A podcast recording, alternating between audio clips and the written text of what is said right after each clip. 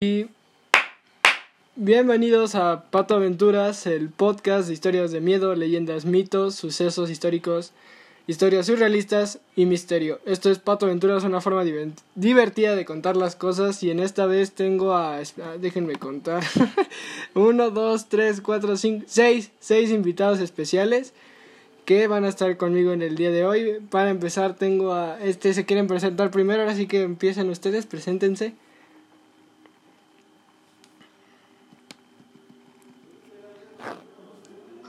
Ah, ah, hola, yo, soy Angie. Ah, yo soy Daniela. Yo soy Alberto, pero me dicen el y creo que tengo dos invitados más, pero están con el micro apagado. Y creo Yo soy Valeria, pero me pueden decir Val, perdón por interrumpir, disculpa, ¿eh? no, no pasa nada. Mejor que me interrumpen así que en clase en línea. Y pues, como les dije... Yo soy Yavi, pero me fui... Ay, perdón. No, adelante, sí, está bien.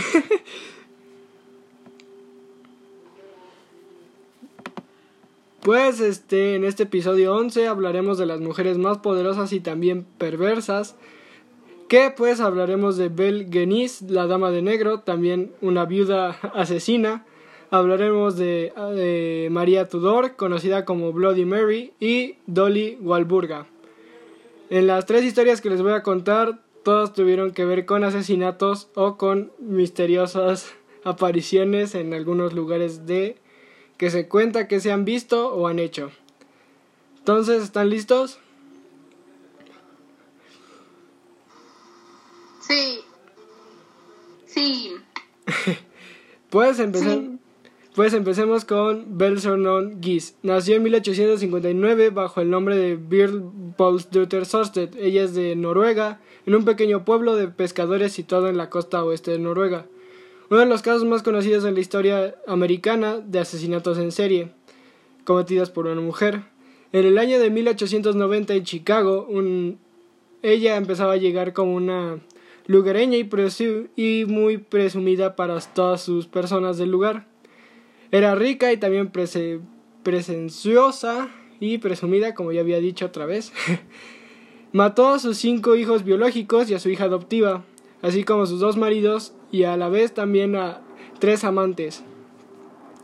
Treinta obreros agrícolas que trabajaban en su granja a pesar de este comportamiento se salieron del lugar. Hubo un anuncio en el periódico que después de esta pequeña noticia Hubo una consecuencia de este anuncio. En varios lugares todos estaban alertas sobre esta mujer y sobre todo porque el 28 de abril de 1908 un incendio arrasó con su casa. Ahí nadie se encontró, sus hijos ya no estaban y la mujer ya no estaba, pero se encontró la cabeza decapitada de la mujer.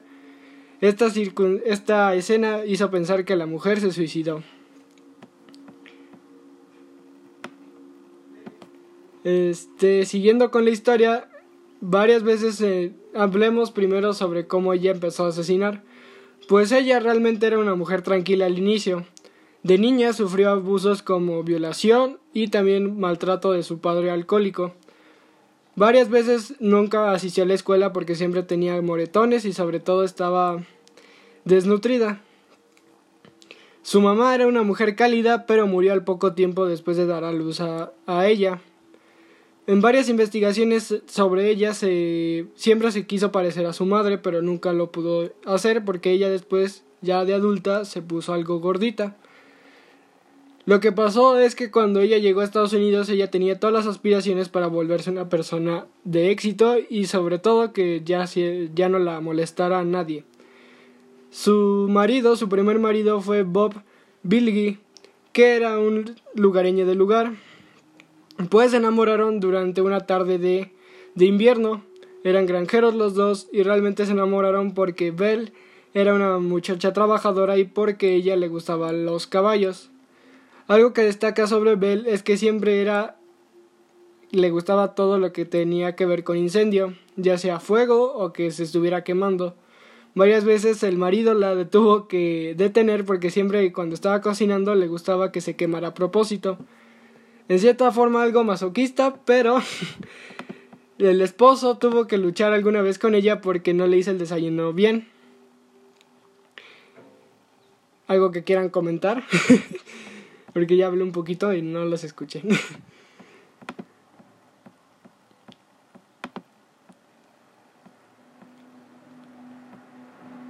Entonces se tiene que mantener el teléfono, el micrófono prendido, ¿verdad? Yo creo que sí, hermano. No, no pasa nada, he hecho cosas peores. ¿Qué te pareció ahorita de lo que te llevo contando?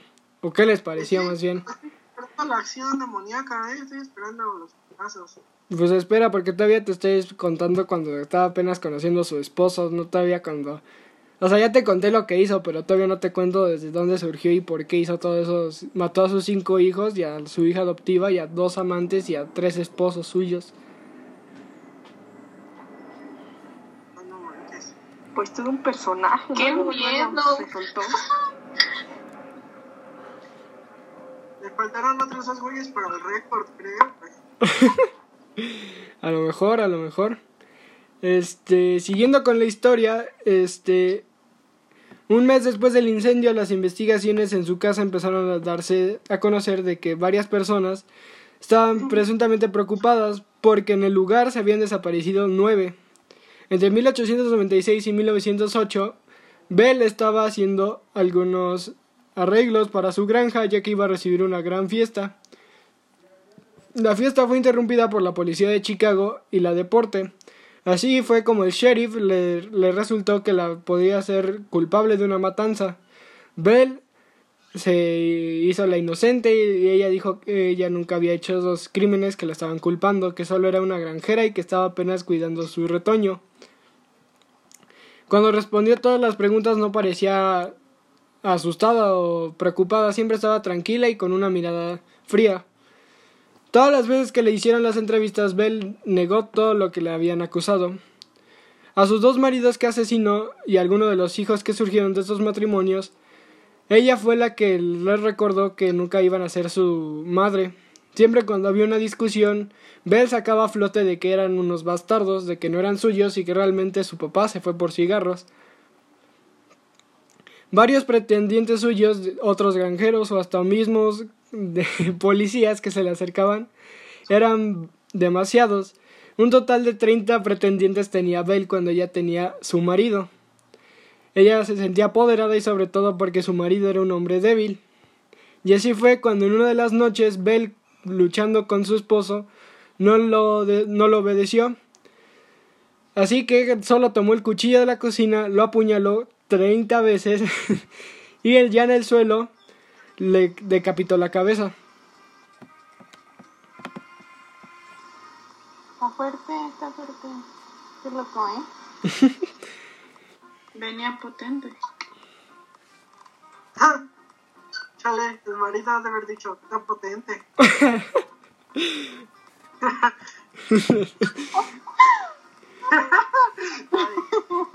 Ya el marido en el suelo. Bueno, lo importante es divertirse.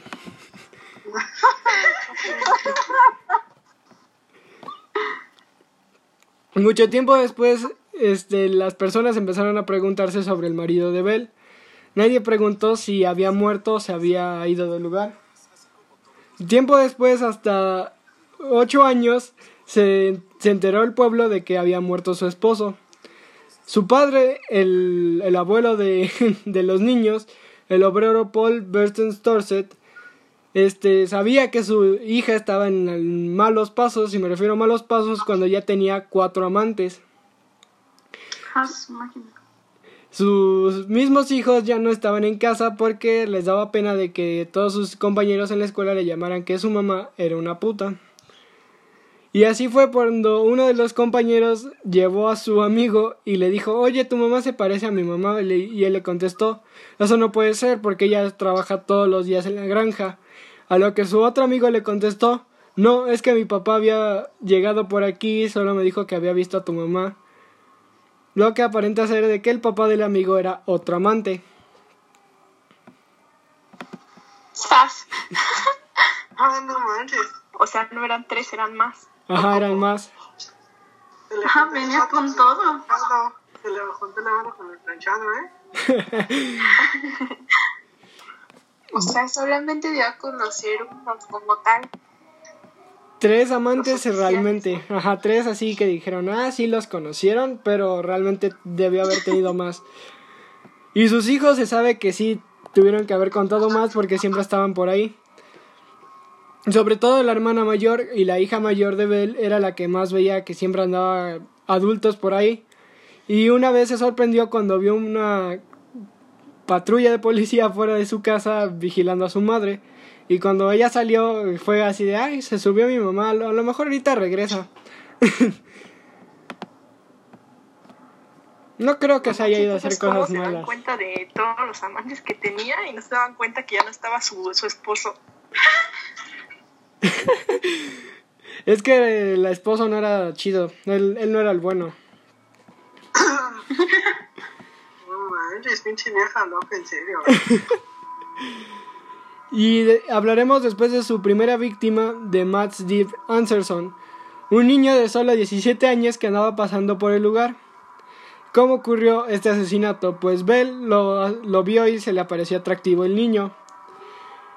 Lo que causó que el niño se le acercó a ella y le preguntó si necesitaba algo en su, en su granja o si necesitaba algo que le pudiera ayudar. Ella se estaba aparentando algo cansada y que ya no podía con el trabajo. Bell le dijo que podía pasar a la casa y de paso le podía dar de comer. Y lo que le dio de comer fue otra cosa que no un plato de sopa caliente, así que le dio un buen sin respeto. a ella lo, Ah, se le gustaban tiernitos a la cabrona. sí, terneritos, les gustaban terneritos.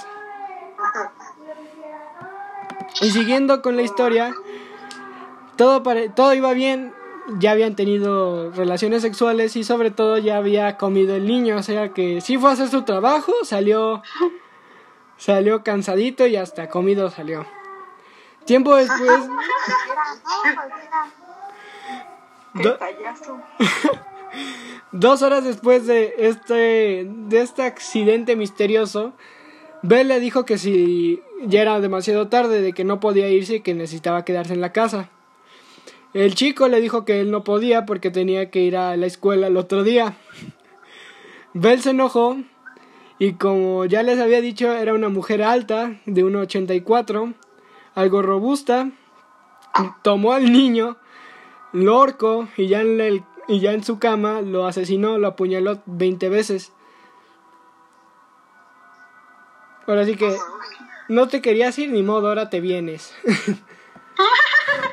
Literal. Lo peor de todo es que cuando la familia del chico andaba preguntando por él, Bell se apareció en la escuela.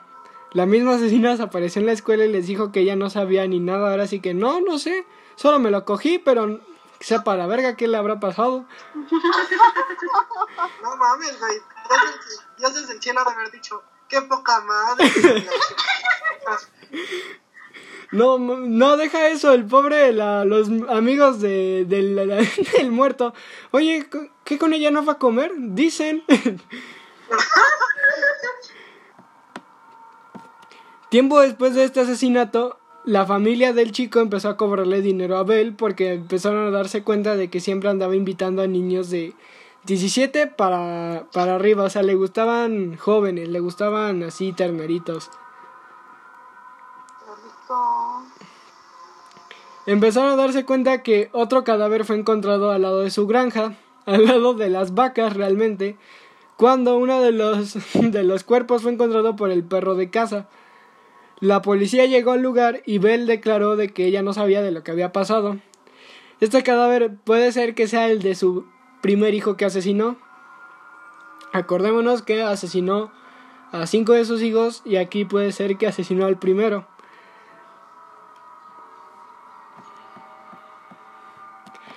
¿Cómo ocurrió? Sí, lo peor de todo es que cuando ya los hermanos le preguntaron, oye mamá, ¿y nuestro hermanito? Ay, no sé, muerto a lo mejor, pero no sé, hijo.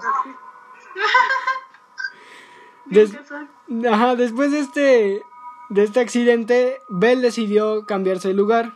Solo se mudaron a cuatro kilómetros de donde estaban porque no querían perder terreno y sobre todo porque ahí en ese lugar de Chicago había buen terreno para sembrar y cosechar. Varios niños de los amigos de su hijo empezaron a preguntarse qué realmente estaba pasando en esta granja. Cuando se mudó con sus cuatro hijos, a pesar de todo esto lo que andaba pasando, Bell se volvió a casar. Ya tenía su segundo marido el 13 de junio de 1900. La familia empezaron a ser resignados en varios lugares, sobre todo porque varios niños eran atraídos por Bell. Algo parecía que siempre los atraía a ellos. Todos estos asesinatos Bell los hizo cuando ella tenía 40 años, era como una sugar mami ya en potencia. Entonces ya... sin pagar, nada te daba de comer, ¿no? Y te mataba. Era una sugar... Técnicamente era su trabajo de sugar mommy de ella. En otra discusión con su ahora nuevo esposo, todo había pasado porque ella no le había cocinado su desayuno. Ella dijo que él siempre estaba acostumbrado a que el desayuno estaba a las nueve de la mañana y, ella, y él ya debería estar listo para irse al trabajo. Bell le contestó, si no te parece te puedes ir, al fin y al cabo ya tengo experiencia. Así que le aplicó el, no, mi cielo, aquí solo hay una patrona y tú no me vas a venir a dar de tus pinches consejos pedorros. La diva la otra. Ahora sí le hizo la canción de Gloria Trevi de La perra ya llegó, ábranse putas.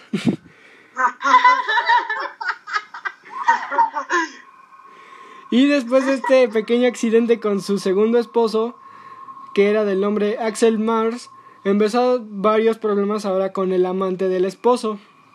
Pues sí, pues también le tenía que aplicar a ella alguna vez. El problema fue cuando él la llevó a comer. La llevó a comer a la donde estaba con su esposa y le dijo que era una compañera del trabajo. Bell como que dijo, ah, sí, me vale madre, sí, coman. Chingas a tu madre, te voy a matar de todas maneras, pero sí, coman aquí. Lo que pasó es que tiempo después de que ya dijo, ay, ya se tardaron en comer, no creo que anden ahí comiendo. No los encontró fornicando ni nada, pero sí los encontró besándose en su cara. Eso a Bell la enfureció, pero nadie la notó.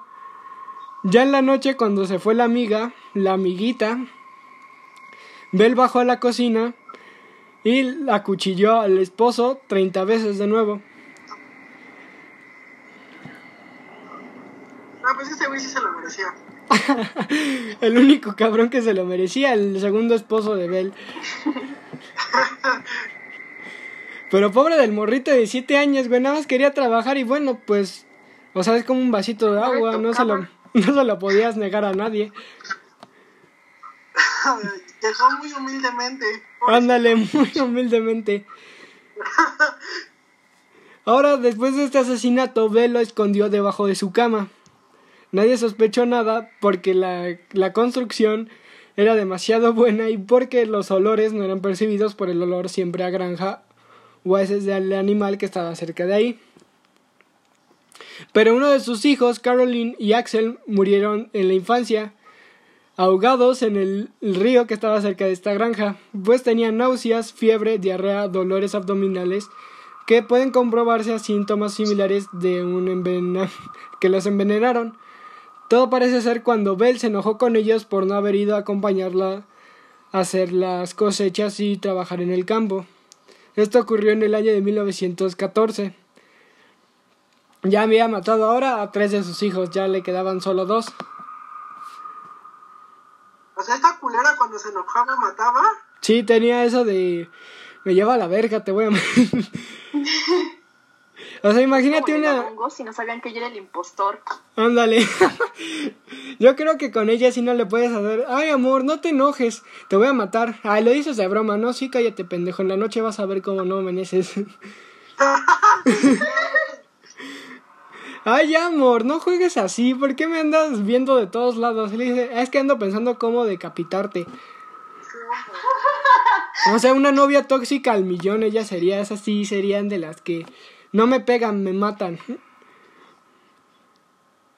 Mames, pinche vieja loca, güey. Otro asesinato de Bell fue cuando estaba en la finca. Ahora fue Matty quien murió, una de sus hijas adoptivas que realmente fue nada más para avisarle de que la casa estaba en problemas. Me refiero a problemas cuando se habían entrado a robar. Bell se enojó y como enojo la decidió dejar afuera de la casa por más de dos meses, sin comer, sin bañarse y sobre todo sin tener algo que con qué dormir o dónde dormir. Tiempo después, Bell no prestó atención a su hija y ya cuando la encontró estaba desnutrida y casi pálida y solo la pudo ver para decirle adiós cuando su hija ya estaba ya nada de morir. Murió de hambre y sobre todo porque no contó con atención médica porque tenía problemas en la columna vertebral y lo peor de todo para agregarle es que tenía una silla de ruedas que le estaba en su casa. Ah, Ahora sí que dejó a la pobre niña sin silla de ruedas afuera de su casa, sin bañarse, sin comida, sin sin nada, ahora sí que la dejó allá afuera muerta de frío. Está en Chicago, o sea, ahí sí hace el frío como en Pachuca más o menos, como un paste. Y pues, pues así murió su cuarta hija. Que fue aguantó mucho tiempo, ¿no? ¿Cinco meses dijiste? No, dos meses ahí aguantó la niña. Ah, dos meses, no, es un buen. y pues así es como ya solo le quedaba un hijo, que era el mediano de todos los que asesinó nunca sintió así pena o dolor, así que dijo, tenían que morir de todas maneras. Ahora sí que cuando le preguntaron, ¿y cuándo sentiste alguna vez tristeza por tus hijos? Ella dijo, no, sabía que iban a morir, nunca me importaron.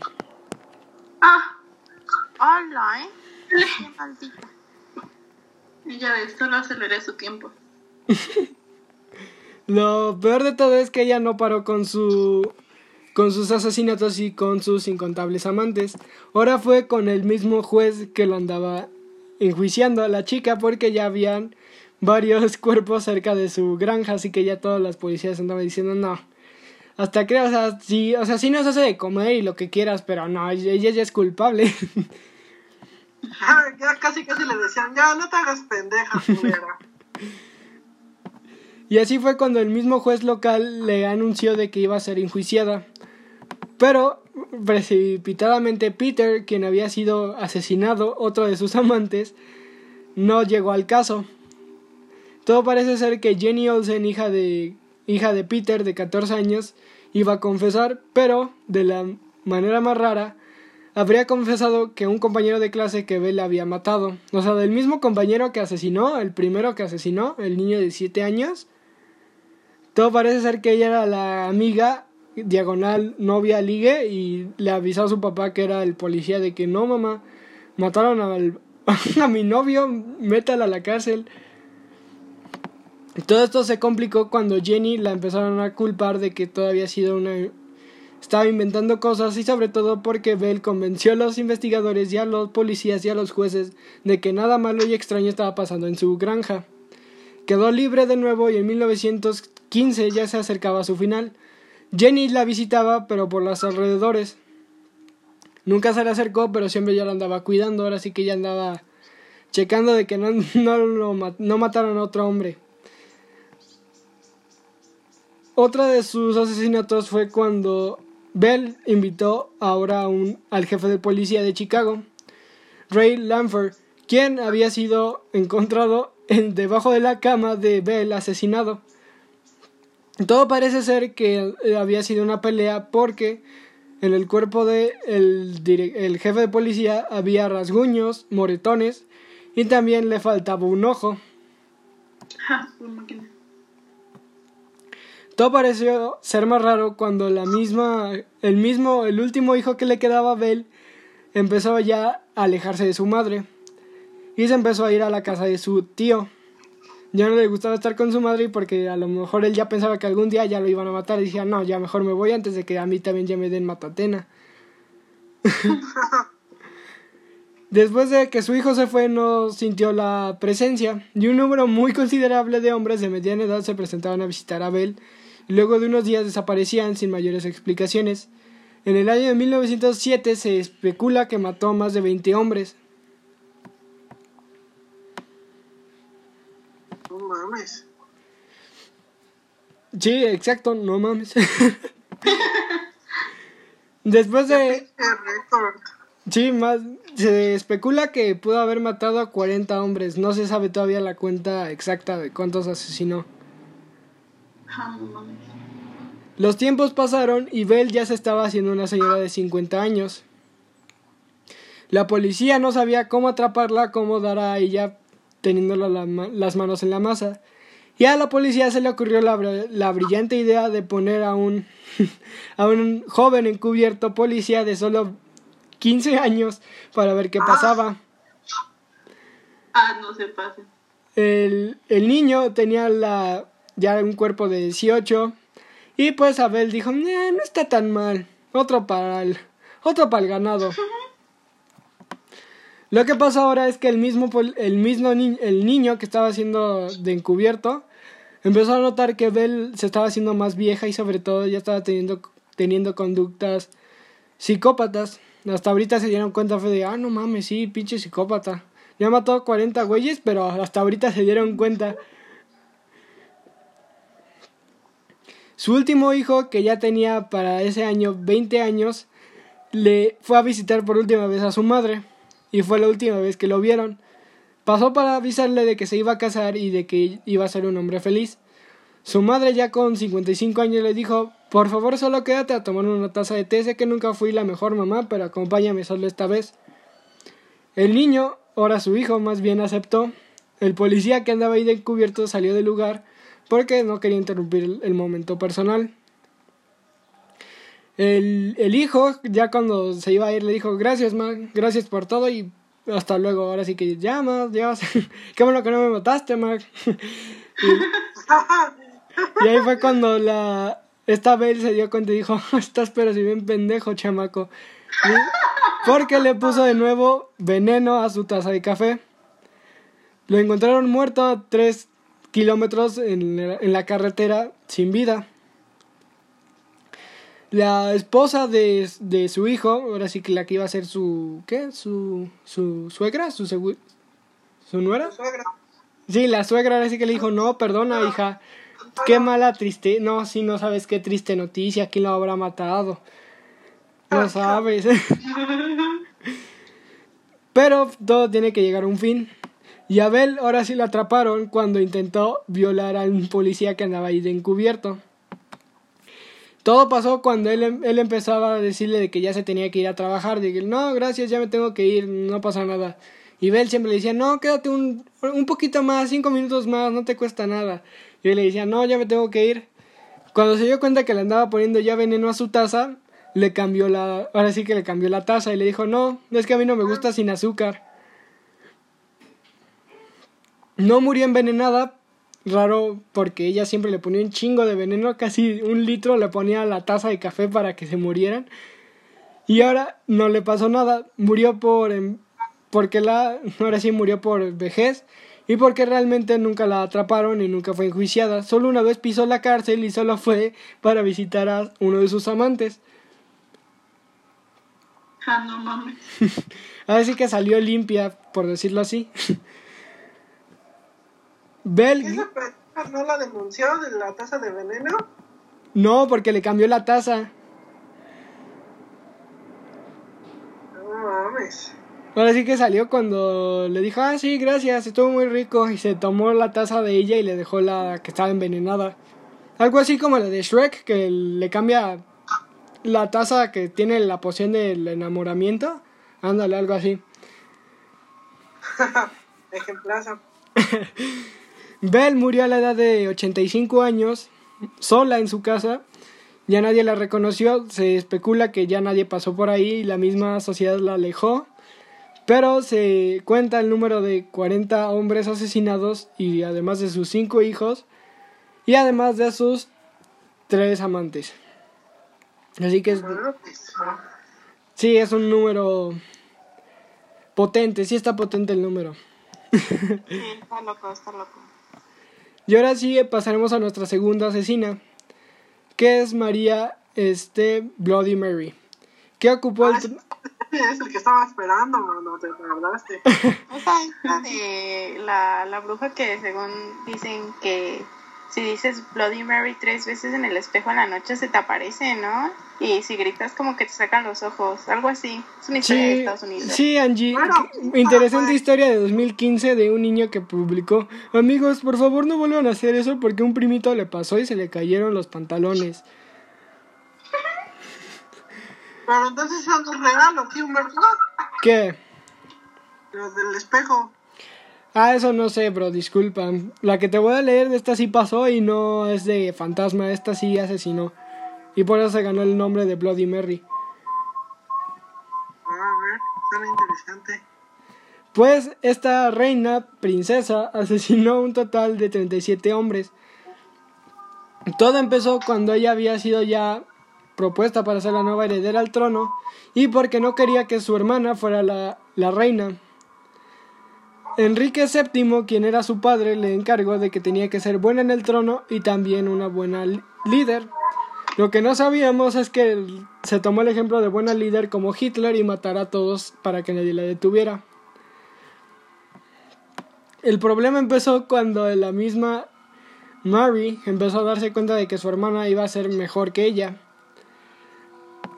Eh, los mismos reyes católicos no estaban aceptando de que ella fuera la nueva reina o sobre todo la nueva princesa. Pero Ju- Juan Luis Vives, con quien mantenía una amistad, empezó a darle lecciones a la princesa, sobre todo para que aprendiera el conocimiento de latín, francés, griego y español.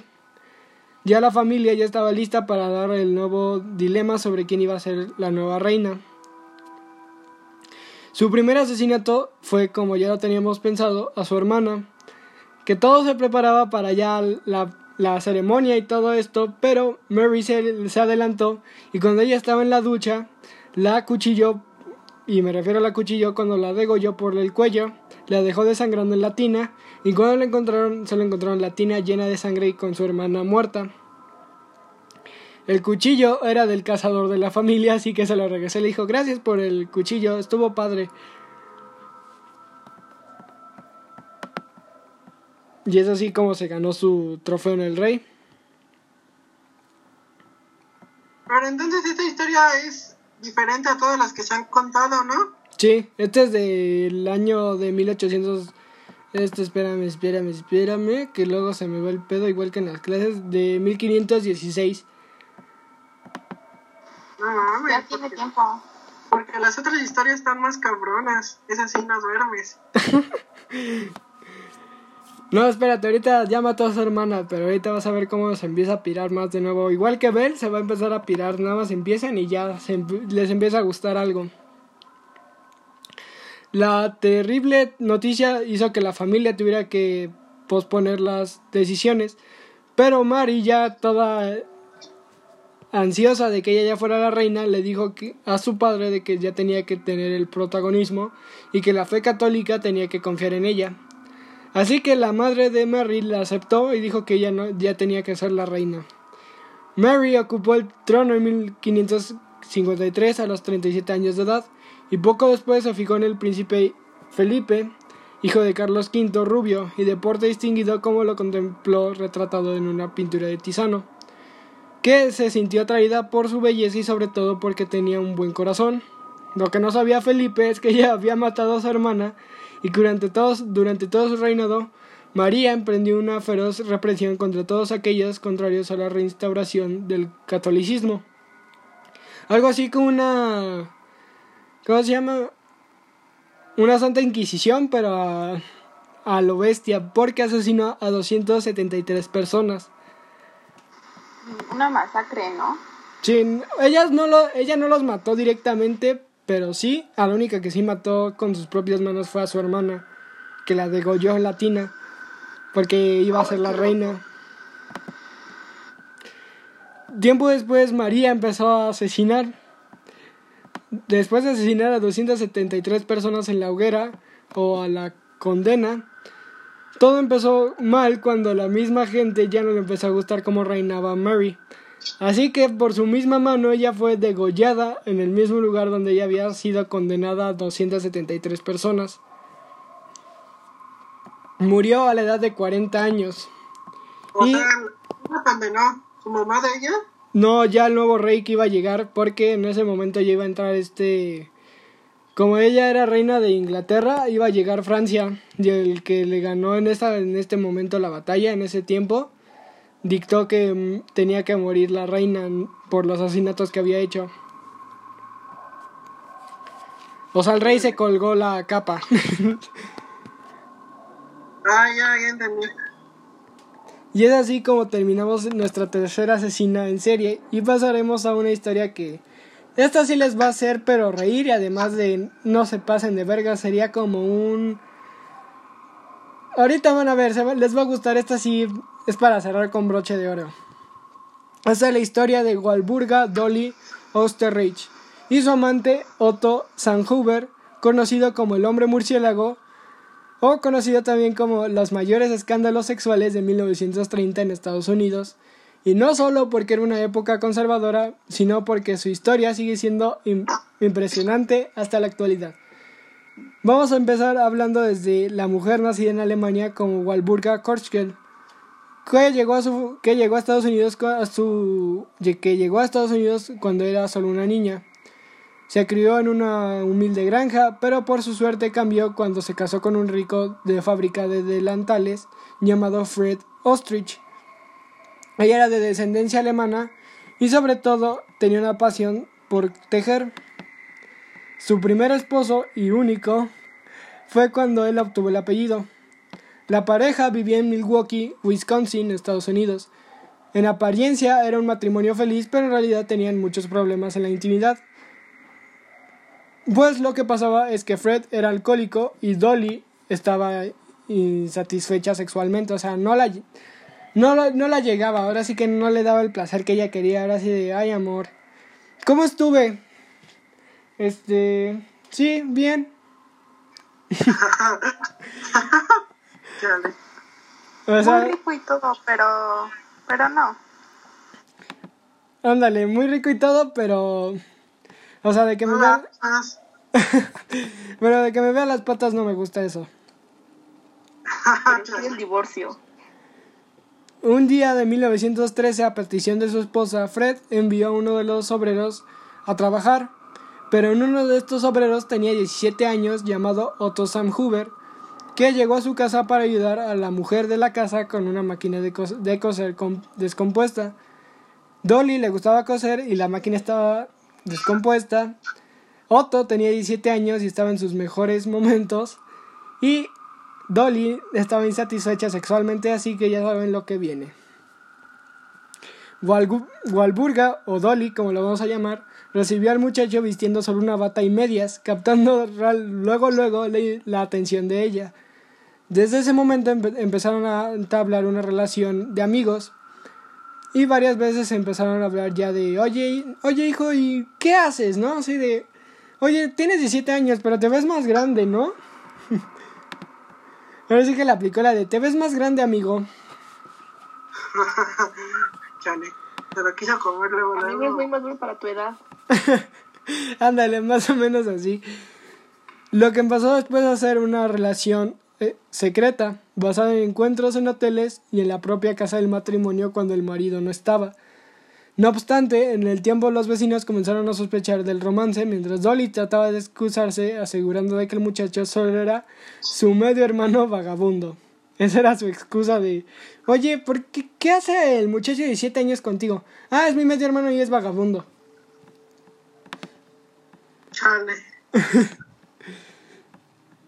Y ella no podía decir así públicamente, ah, sí, es mi novio. Lo tenía escondido Ándale. ¿Qué Pa- pasa así? Para terminar con el problema, a la mujer se le ocurrió una solución que solo a ella se le pudo haber pensado. Renunció a su trabajo y de que también Fred, como nunca estaba ahí, Otto empezaría a vivir en el ático. El plan era de que el joven debía dejar de interactuar con el mundo, ya que Otto era adoptado y que no tenía nadie, así que no había problema, pero la única persona con la que podría hablar sería Dolly. Lo que realmente tenía conflictuado a Otto es que ella tendría que estar sin ver a nadie por mucho tiempo arriba en un ático solo para ser utilizado sexualmente. La mujer le prometió que ella iba a estar, él iba a estar bien, que le iba a pagar todo y que pase lo que pase, ella lo iba a proteger. Durante todo este tiempo, Dolly se dedicó a satisfacer, ahora sí que Otto se dedicó a satisfacer sexualmente a Dolly y a escribir. De hecho, era un buen escritor de ficción e incluso algunas de sus obras fueron publicadas bajo un seudónimo. Varias veces, este, Dolly y Otto casi eran atrapados por el marido. Nunca los llegaron a encontrar porque Dolly siempre le decía a su esposo de, ah, sí, es que ya no trabajo, amor. Así bien cansada y sudada, pero ¿te ves cansada? Y, no, no, te juro que ando bien, nada más como que está, está, está frío, ¿no? Le sopló al, al helado, ¿no? Que tenían ahí, está frío, ¿no? No mames. Lo que pasó después es que en el lugar donde estaba Otto, en el ático realmente, es que era un, un lugar un poco cómodo. Tenía un colchón, tenía algunas latas de comida, también tenía una lámpara para escribir, un pequeño escritorio que le servía para escribir todas sus historias y poemas, y también un lugar donde él podía asomarse para ver dónde estaba esta Dolly, para saber también dónde iba a ir este el esposo que andaba viviendo ahí. Lo peor de todo es que Fred cuando empezó a contar a los trabajadores que estaban yendo ahí a arreglar la casa, empezó a contarlos. Se dio cuenta que uno no estaba yendo y le preguntó a Dolly si sabía dónde estaba. A lo que Dolly solo le contestó, ay no sé amor, tiene 17 años, déjalo, a lo mejor solo se fue a jugar con sus amigos. Cuando realmente estaba en el ático, ahí sin, ahí fresquecísimo, listo para que nada más Dolly se lo, pues sí, se lo cogiera, realmente era su chamba de él. Varias veces Fred, el esposo. sí, un trabajo que, ¿cómo se llama? Que todo niño de 18 para arriba quiere que una sugar mommy te mantenga. Y ya, creo que eso nada más. Las Sugars Mommy siempre han existido. Cuando Dolly hizo todo esto, ella tenía 40 años, así que sí, se gana el... Sí, sí, ya va para Sugar Mommy. Varias veces en la noche se llegaban a escuchar pa- pasos y también ruidos en el ático. Fred varias veces fue a ver qué había pasado y se iba a asomar. Nunca llegó a encontrar a, Otto porque siempre se ponía en la parte secreta donde nadie lo veía, que hizo un túnel que conectaba con el armario de Dolly. Así que cuando Dolly le daba la clave de que, oye, ya te toca, ahora sí que ya me toca que me, ya me des, le hacía la clave de tocar con las uñas en el armario, Otto bajaba y ya, pues hacían el sin respeto. Varios años se encontraron de que los iban a encontrar, pero no. Dolly hasta eso era paciente y sabía de que Fred ya no la iba a querer y siempre le decía, es que siempre andas, al, siempre andas alcoholizado tomando, por eso andas escuchando ruidos. Durante todo este tiempo encerrado, Otto empezó a decidir ya encontrar nuevas formas de vida porque solo estaba encerrado ahí. Cinco años después, en 1918, el esposo de Dolly quiso cambiarse de casa porque oía ruidos inexplicables que venían desde el desván. Además, aseguraba ver sombras que pasaban afuera de su dormitorio. Realmente. Otto estuvo en el ático 10 años para que te, te cales del nivel de pasión que le tenía Dolly. No mames. Que aguante. Deja eso el aguante, las ganas de Dolly. Así que cuando ya habían pasado estos cinco años, Fred le propuso a esta Dolly de que tenían que mudarse a, a Los Ángeles. Dolly aceptó, pero le dijo que tenían que encontrar una casa con ático. O sea, le dijo, sí, nos vamos, pero me llevo también a mi juguete sexual. ¿A quién? No, quiero un ático para poner mis cosas. Y Chale, pinche vieja golosa, en serio. deja eso, se tardaron más de dos meses en encontrar el- la casa perfecta en Los Ángeles, con tal de que tuvieran un, que Dolly encontrara un ático perfecto para Otto. Ah, no mames. Para Todo, todo, todo esto pasó por los 3 centímetros del otro. Sí, buena polla del Otto, sí, sí, sí. Una buena, un buen pollón del Otto. Todo esto empezó a pasar cuando Dolly le, un día antes de irse a Los Ángeles, le avisó a Otto que iba, lo iba a llevar con él y de que no iba a haber problema de que ella le iba a encontrar una, ahora sí que un, un ático y un lugar donde ellos dos pudieran estar ahí dándose duro y sin problemas. Realmente el problema ocurrió cuando Otto ya no sabía si ir o dudar. Cuando Otto hizo todo esto, él tenía 17 años. Ya cuando habían pasado los 5 años ya tenía 22. Las cosas empezaban a complicar porque la relación entre la mujer y su marido no era para nada buena, como ya, había, ya habíamos dicho. Varias veces Fred casi otra vez encuentra a Otto.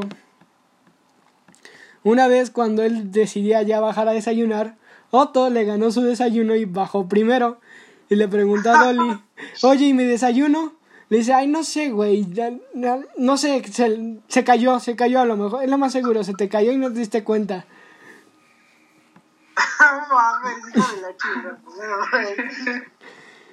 Lo peor de todo pasó cuando Dolly le preguntó a Fred de que cuánto lo amaba, así que le empezó a hacer preguntas de, oye amor, ¿y si me amas?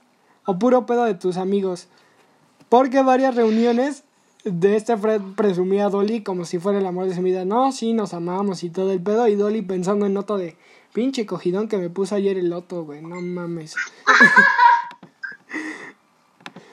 o sea, Otto tenía 22 años ya cuando estaba en Los Ángeles. Y varias de sus escrituras así de ficción de Otto fueron publicadas y empezó a ganar dinero. O sea, el Otto empezó a ganar dinero y se iba luego en las noches cuando nadie lo veía. Empezó a ganar un total de 250 mil dólares por sus cómics y sus historias. Así que ya, ya tenía de dónde... De salir asegurado. O sea, si ya pasaba algo, ya salía asegurado este otro. Pero como ya había dicho, las cosas empezaron a complicar entre Dolly y su marido. Cuando el resultado de todo esto fue el 22 de agosto de 1922, cuando se enfrascaron en una violenta pelea que hizo que Otto saliera de su ático para dar la vida por Dolly. El muchacho... Sí, ahora sí aquí ya es cuando se pueden agarrar de las manos. Porque lo que les voy a contar es cuando ya... Pa... Te dije que esto iba a ser una historia buenísima, así que mira, ahí te va. Ya cuando escuchó los los gritos y los golpes, Otto bajó, agarró un rifle de, de Fred y le disparó tres veces en el pecho, acabando con su vida. Así que dijo, yo por mi sugar mommy, lo que sea, ese güey sí dijo, no, lo siento, pero solo aquí hay uno. ya estuvo bueno de que duermo en el ático, ahora sí que dijo, ya, ya me toca, ya. Y la Dolly se quedó de, ay, güey. No, deja eso, la Dolly se quedó en... Era puro peso, güey. Tenías que bajar después, idiota. Estás regañando al Otto. La, esta Dolly y Otto empezaron a hacer un montaje en la casa para que pareciera que el esposo fue abatido en un asalto. Para ello escondieron un reloj de diamantes ahí en el closet de, de Fred y sobre todo empezaron a desordenar todo fingieron un robo y luego Otto volvió al ático y Dolly lo encerró en el closet. Ella empezó a gritar desesperadamente hasta que un vecino llamó a la policía. Con el dinero que heredó su marido, Dolly se compró una casa con un ático más grande, aunque todavía mantenía la relación con Otto. Pero la mujer tenía otros planes y también amantes pues entre ellos estaba su abogado Herman Shapiro y también otro amante que era de los vecinos. El problema realmente fue que Dolly empezaba a descuidar de Otto. Ya no estaba yendo a la casa donde estaba el ático y la policía andaba buscando a quien había sido, quién fue realmente el asesino del caso. Todo el tiempo que la policía estuvo ahí en la casa, Otto estaba arriba de ellos encerrado. Chale. O sea, ahí con sus latitas de costeña, viendo, eh, ventaneando. Estaba ahí el pobrecito diciendo, sí, yo creo que ahorita regresa. No creo que se tarde. El problema fue cuando ya la mujer se tardó más de tres meses en llegar por Otto. Así que dijo, ya valió verga, ya la morra se olvidó. Y lo peor de todo es que Dolly ya no sabía qué hacer, si recuperar a Otto o seguir una nueva vida con, con el nuevo amante. Shapiro le preguntó sobre el caso de quién había asesinado realmente a su marido. Dolly le contó la verdad y sobre todo le contó de que tenía que ir a rescatar a un niño. Su amante Shapiro aceptó y dijo sí, iré por él y lo salvaré. Cuando fue a la casa ahí en Los Ángeles, él le dijo que para llamar a Otto tenía que tocar como lo hacía ella con las uñas y, dar la señal de que oye bro, ya, ya llegué y ya me toca. Lo que pasó es que cuando ya llegó a la casa estaba como que decía, no, a lo mejor me mata este cabrón. ya cuando abrió la... Ya cuando hizo la señal, pero no la hizo, ahora sí que la hizo entre duda y nervio, silbó y Otto le dijo, no puedo bajar, tienes que encontrar la llave. Hubo minutos de confusión entre los dos y hasta que Shapiro encontró la llave, lo abrió. Por primera vez Otto le dijo, la verdad no me lo vas a creer, pero estoy feliz de por fin ver a un hombre en tres meses.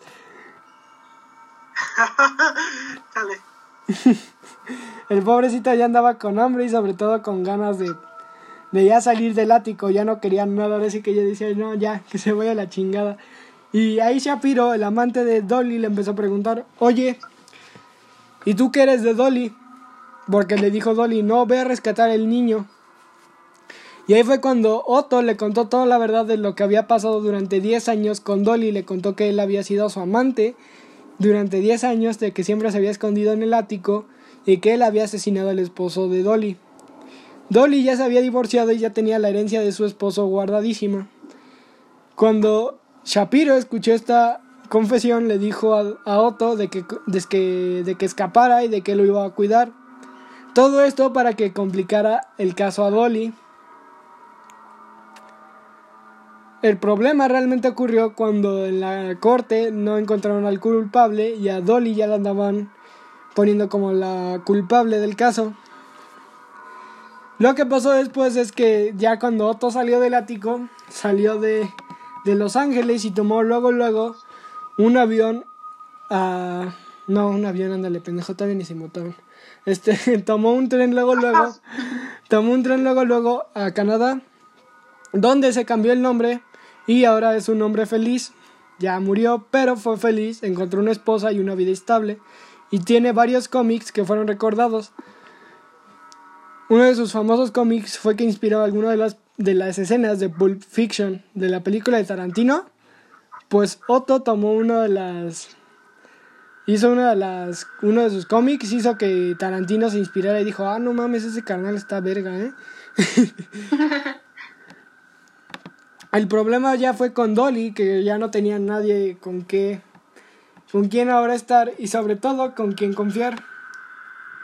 Por otro lado, uno de sus amantes de Dolly había considerado que el arma lo hubieran guardado, pero finalmente la policía se enteró del, del reloj y el arma que se había escondido y que todo esto Dolly fue arrestada y no pueden explicar cómo se había, había este, este caso, pero se decidieron otra vez retirar los cargos y liberarla. Para después otra equivocación ocurrió cuando Shapiro le comió, le pidió que llevara comida.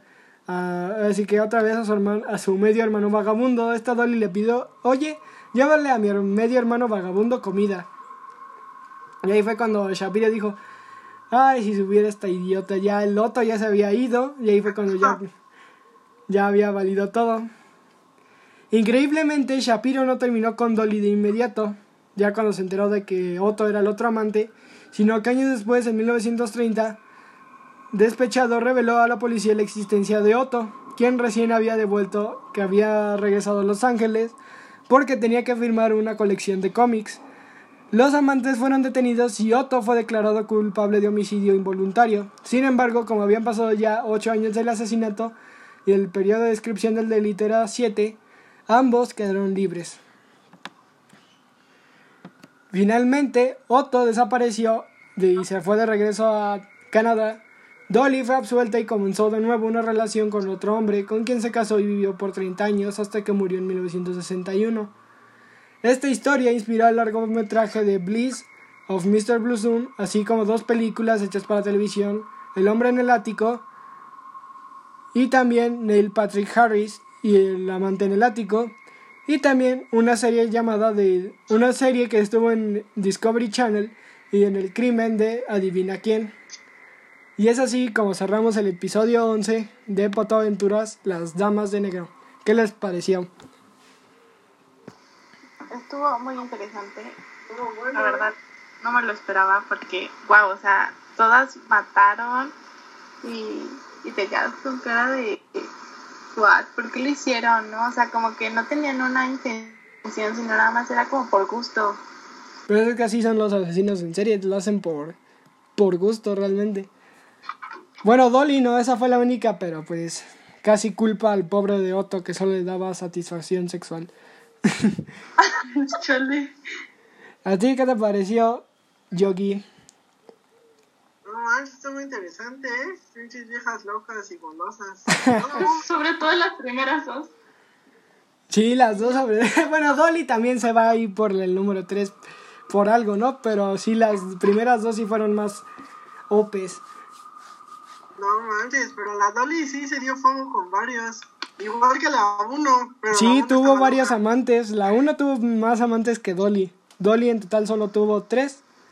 Ah, pues igual Bell, pero Bell se sabe que tuvo más de tres. O sea, pudo haber sido ocho en total. Wow. No, así está, está loco, la verdad. Y ahora sí, para cerrar, ¿quieren dejar sus redes sociales? Que los escuchen o algo, que los sigan, que les echen piroto, piropos en Instagram o comentarios odiosos en Facebook. Síganme en Instagram, aparece como guion bajo, Angie guion bajo, VTR guion bajo. Dame cinco minutos en lo que busco cómo me llamo, porque no lo voy a decir mal. ah, ya, ya me acordé, ya me acordé. Es Yogi-TR777. Ay, pinche nombrezazo, ¿eh? Sí, güey, ya eres como un. Buenísima. Ya eres como un influencer tú, ya, bebé. eh, poderoso. ¿Algo más que quieran agregar? Avi y Karina faltan de hablar. que se hayan quedado. No, creo que no. pues está muy interesante.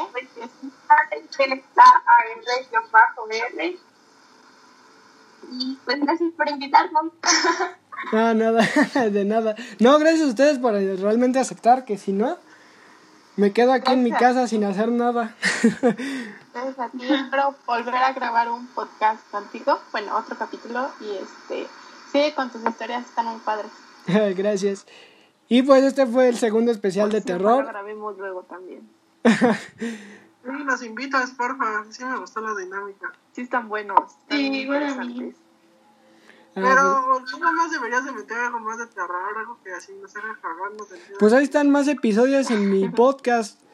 Por eso se llama podcast, para que te vayas y te nutras y leas por lo menos un libro, Yogi. No, ya lo encontré, ya lo encontré y ya te empecé a seguir. Mm, qué pues mal que lo, que lo empieces a seguir apenas, ¿eh?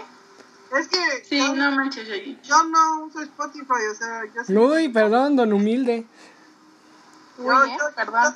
Yo, descargo mi música de YouTube, lo siento, soy pobre. Ah, humilde, sí, todavía más humilde. Yo pura humildad, por favor. No, es que fuera de mamada, no sé cómo usar Spotify, me enredo. Yo, yo mañana te enseño, yo mañana te enseño. Después de clases hacemos una llamada y te enseño. Ah, va. pero, sí está interesante, la verdad. Tutorial de cómo usar Spotify, por Me interesa bastante, ¿eh? Y pues ya para cerrar, este, yo soy Humberto Cruz, creador, narrador, este, ¿qué más? Este, exodioso y, ¿cómo se llama? ¿Qué más? Y un poderosísimo 3 centímetros. Ándale, un poderoso 2 centímetros de Magalodón. Y pues nada, sigan escuchando Pataventuras. Este fue el segundo especial de terror. Sigan curiosos, sigan sonriendo a pesar de todo y no sean como estas tres, por favor, mujeres, no sean... A lo mejor como Dolly sí, si hay alguna ahí escuchando esto, me ofrezco ser otro. Y pues nada. Yo también quiero una como Dolly, pero sin ser tan violentos, por favor. Todos queremos una Dolly. Y pues nada, hasta la próxima. Bye.